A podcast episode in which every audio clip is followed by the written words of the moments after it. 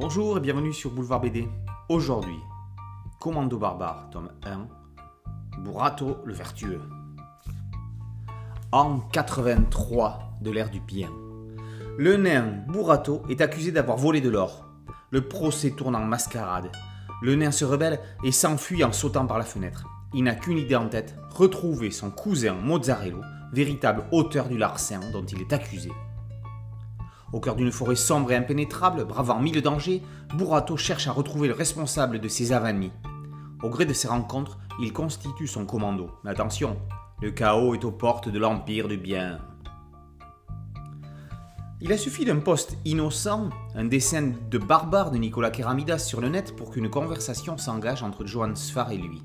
Très vite, les deux compères s'engagèrent dans la création d'une nouvelle histoire d'heroic fantasy. Le challenge était de taille le genre étant depuis des années surexploité. Pour le pire et pour le meilleur. Il fallait arriver à se démarquer. Burato est une sorte de Conan. Il n'a aucune pitié, mais est également sensible à une certaine justice. Il est capable de s'émouvoir, il protégera les plus faibles, mais sera intransigeant avec ses ennemis. On ne réfléchit pas quand il faut tuer. Loin de Hacker ouvert, ouvrage exceptionnel, intime mais pas intimiste, dans lequel Keramidas se confiait sur sa maladie cardiaque, le dessinateur méritait bien une récréation. Avec Commando barbare, il s'en donne un cœur joie. Dans un trait plus épais que celui qu'on lui connaît habituellement, Keramidas démarre une saga à la livre dont vous êtes le héros.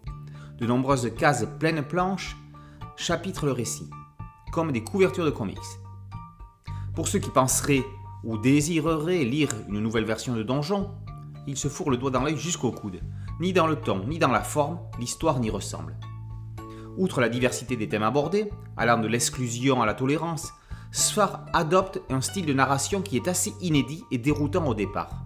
La voix off de Burato est déconcertante au début. Il faut plusieurs pages pour s'y habituer. Une fois le principe assimilé, on accepte facilement cette règle du jeu. Avec Afikoman, le verre de farine, Sfar joue avec le lecteur comme s'il le voyait, ce qui vaut quelques dialogues hilarants. Quand Sfar s'engage dans un nouveau projet, il ne fait pas les choses à moitié. C'est à croire que le scénariste ne sait pas écrire de simples scénarios sans créer d'immenses univers.